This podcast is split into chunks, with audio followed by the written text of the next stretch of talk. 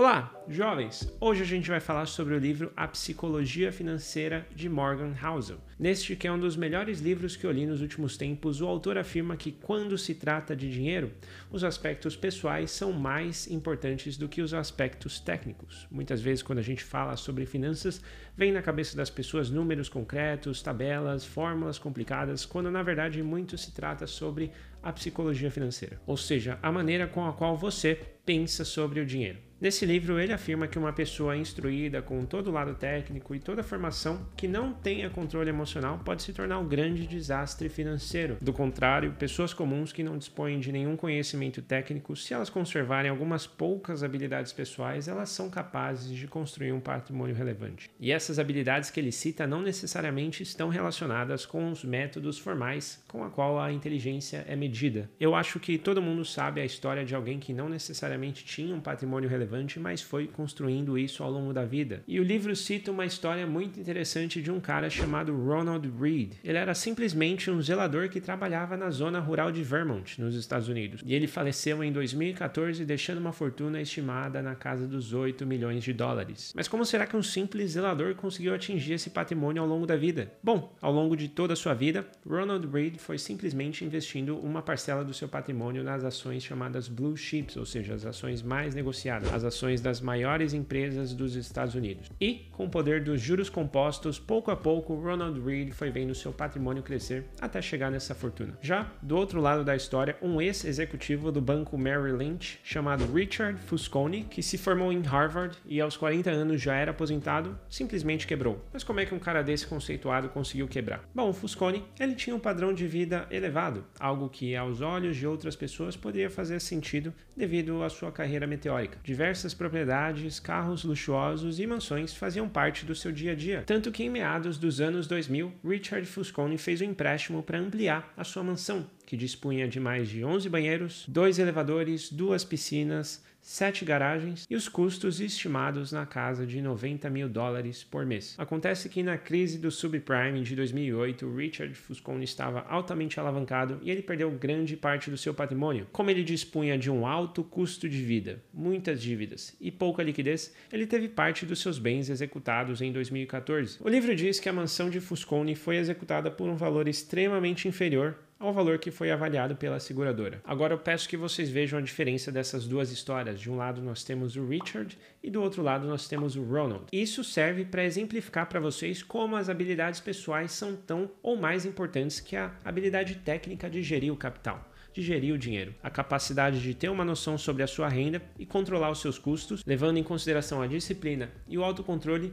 gerou um desfecho muito diferente para essas duas histórias. Para saber exatamente por que, que pessoas se atolam em dívidas, pouco você precisa saber sobre taxa de juros, sobre custo de capital. Deve-se dar um enfoque maior à história da insegurança, da ganância e do excesso de otimismo. Se você é uma pessoa insegura e tenta transmitir mais segurança através de uma situação financeira uma demonstração financeira que é insustentável com o seu padrão de renda, eventualmente você vai ter dificuldades financeiras. Se você é uma pessoa gananciosa e quer ver o retorno dos seus investimentos muito rápido, muitas vezes você pode incorrer em uma maré de azar que vai te tirar do jogo. Você vai sofrer perdas tão grandes que muitas vezes você não vai mais ver sentido naquilo ou que seja muito difícil de recuperar. Se você é otimista demais, muitas vezes você pode não calcular os riscos de realizar determinado investimento. Se você, assim como muitas outras pessoas, passou anos investindo em um ciclo de alta, onde a gente tinha lá uma taxa de juros na casa de 2%, e agora você está enfrentando um período de queda, muitas vezes você pode estar sofrendo com as suas cotações atuais, Será que você fez uma grande burrada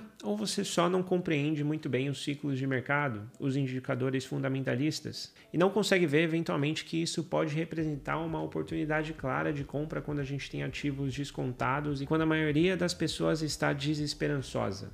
Por isso que dinheiro é uma questão muito pessoal, é uma questão estritamente de valor, é totalmente subjetivo. As pessoas costumam fazer coisas muito malucas quando o assunto é dinheiro. Pessoas de gerações diferentes que foram criadas por pais diferentes, que passaram por situações muito diferentes ao longo da sua vida, têm uma percepção muito diferente sobre valor e elas acabam aprendendo a lidar com o dinheiro de maneiras bem diferentes. Os indivíduos que nasceram em períodos altamente inflacionários geralmente têm uma menor previsibilidade quanto ao futuro. Por isso eles tendem a investir menos, porque aquela percepção de previsibilidade nunca foi algo muito da vida dela, da rotina dela. Como você pode pensar em poupar para o futuro, sendo que a sua moeda perde lá uh, valor de 20 a 30% ao dia? Isso já aconteceu no Brasil e está acontecendo na Argentina ou na Venezuela, por exemplo. Outras pessoas que viveram em períodos onde o mercado de ações estava forte tendem a investir mais em ações do que pessoas que nasceram em um bear market ou que se desenvolveram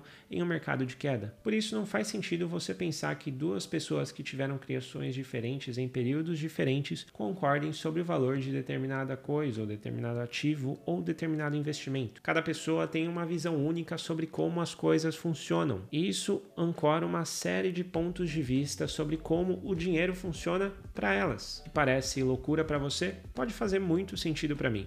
As pessoas costumam contar histórias para justificar o que elas estão fazendo e como elas estão fazendo. Então entenda que toda decisão financeira é uma somatória das informações que aquela pessoa dispõe, somadas ao conjunto da percepção de mundo que essa pessoa tem. E essa percepção de mundo leva em consideração todas as experiências que ela viveu e as coisas que ela chegou a aprender e não aprendeu. Vamos tomar como exemplo aqui a Mega Sena. Matematicamente não faz sentido você atravessar a rua para apostar na Mega Sena, porque é mais fácil você ser atropelado do que de fato ganhar o prêmio. Ainda mais se você tiver uma renda baixa, porque acontece o seguinte: se você tem uma renda baixa, aquele valor que você vai apostar compromete um percentual da sua renda maior do que outra pessoa que eventualmente tem uma renda maior do que a sua. Mas ainda assim, grande parte das pessoas apostam, e ainda mais as pessoas que têm uma renda menor. Mas por que será que isso acontece? Bom, imagine que você não tem uma vida financeira regrada, você vive de salário em salário, e guardar dinheiro parece algo impensável para os padrões de vida que você tem agora. Férias, carros, cursos caros parece algo extremamente intangível e aquele único bilhete que você tem é aquele passaporte, aquela única esperança que você tem para atingir esses objetivos, para atingir essas coisas que você tanto almeja. Você está basicamente comprando um ticket, um bilhete para o sonho. Isso não é uma escolha necessariamente racional. Ou seja, para alguém que já dispõe de todos esses benefícios e todos esses privilégios, pode não fazer sentido. Bom, resumindo, as pessoas não são planilhas e cada um vive a sua própria realidade. Então a questão financeira demanda, além de disciplina, muito autoconhecimento e controle. E assim eu abro esta série de vídeos onde a gente vai falar mais sobre esse livro maravilhoso chamado A Psicologia Financeira de Morgan Housel. Se você gostou desse vídeo, dê o like, inscreva-se e compartilhe esse vídeo com seus amigos. Eu sou Gustavo Yamashiro, muito obrigado e até a próxima.